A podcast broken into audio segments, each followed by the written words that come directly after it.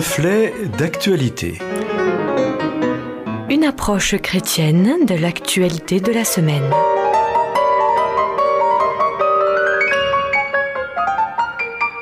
Amis auditeurs, bonjour. C'est aujourd'hui Joël Fayard à ce micro pour une réflexion intitulée Ascension et après.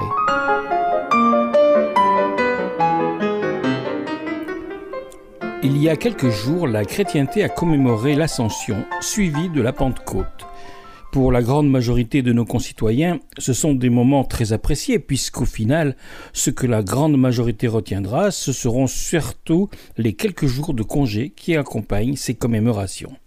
Si nous interrogeons nos concitoyens sur l'origine de ces fêtes, un certain pourcentage de la population se souviendra peut-être de fêtes religieuses du monde chrétien mais pour beaucoup basé sur d'anciennes traditions quasi oubliées. Si maintenant on interroge le croyant chrétien sur l'authenticité et l'historicité de tels événements, là bien sûr l'adhésion et la croyance sera bien plus forte. Pourtant, il faut bien le dire, le christianisme est rempli de faits et de croyances toutes plus incroyables et, oserais-je le dire, plus invraisemblables les unes que les autres. À bien y réfléchir, il faut reconnaître que les grands faits jalonnant l'histoire du christianisme demandent une bonne dose de croyance et de foi. Mais tenez, voici quelques faits.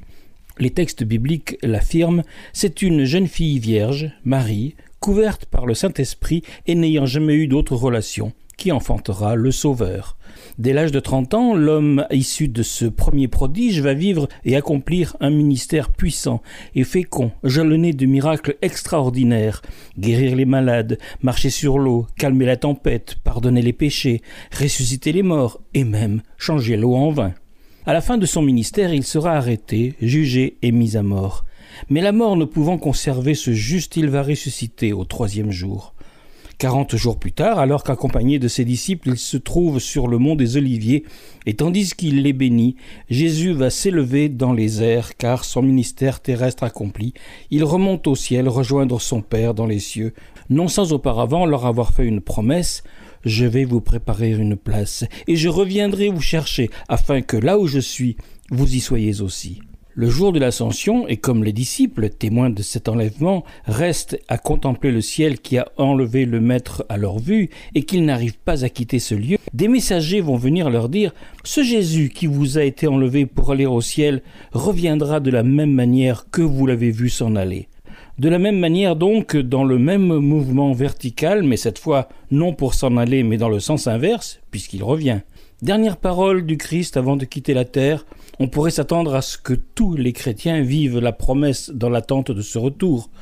Pourtant, qui aujourd'hui, en 2021, annonce et professe cette parole des évangiles annoncée de la bouche même du Christ?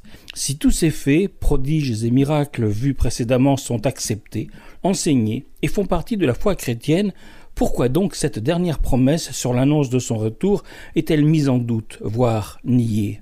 Pourquoi n'est-elle pas enseignée et vécue comme une promesse à venir?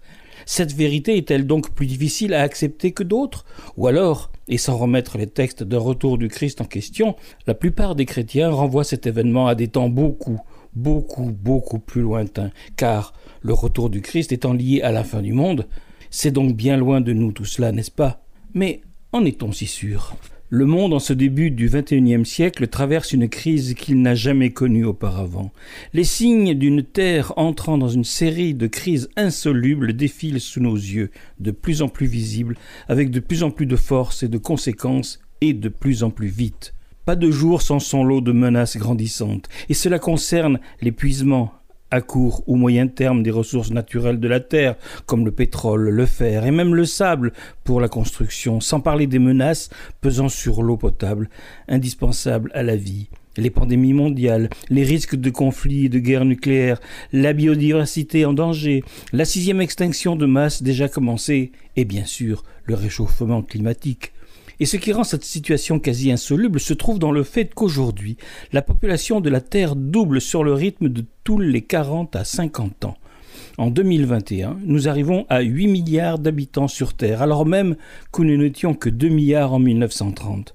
À ce rythme de croissance, combien serons-nous en 2040, 2060, 2100 c'est donc bien l'adéquation et le déséquilibre entre les ressources qui s'épuisent et la population qui croît de façon exponentielle qui est l'enjeu.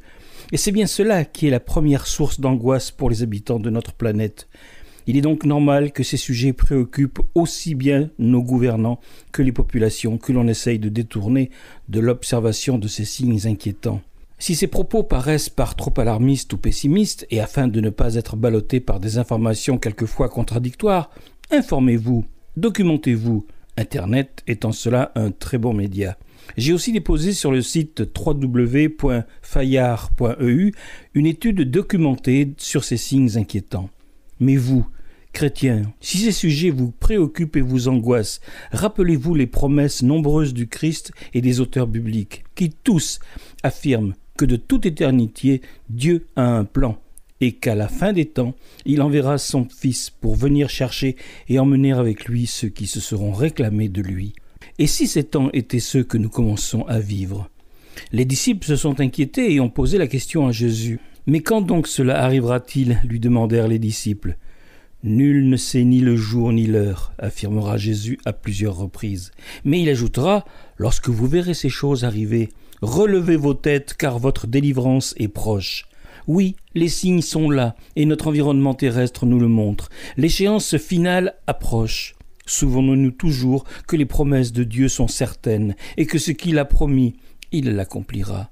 Tel l'arc-en-ciel qui rappelle l'alliance conclue par Dieu avec sa créature, relisons en confiance la promesse contenue dans les derniers versets du dernier livre de la Bible, l'Apocalypse au chapitre 22, verset 20, où nous lisons cette promesse du Christ.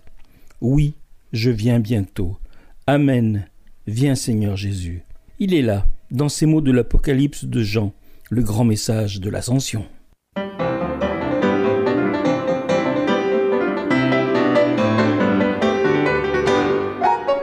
C'était Joël Fayara ce micro pour une réflexion intitulée Ascension et après. Une chronique que vous pouvez retrouver en téléchargement audio sur notre site internet et un texte qu'il vous suffit de nous demander. Écrivez-nous, nous vous l'enverrons. À bientôt.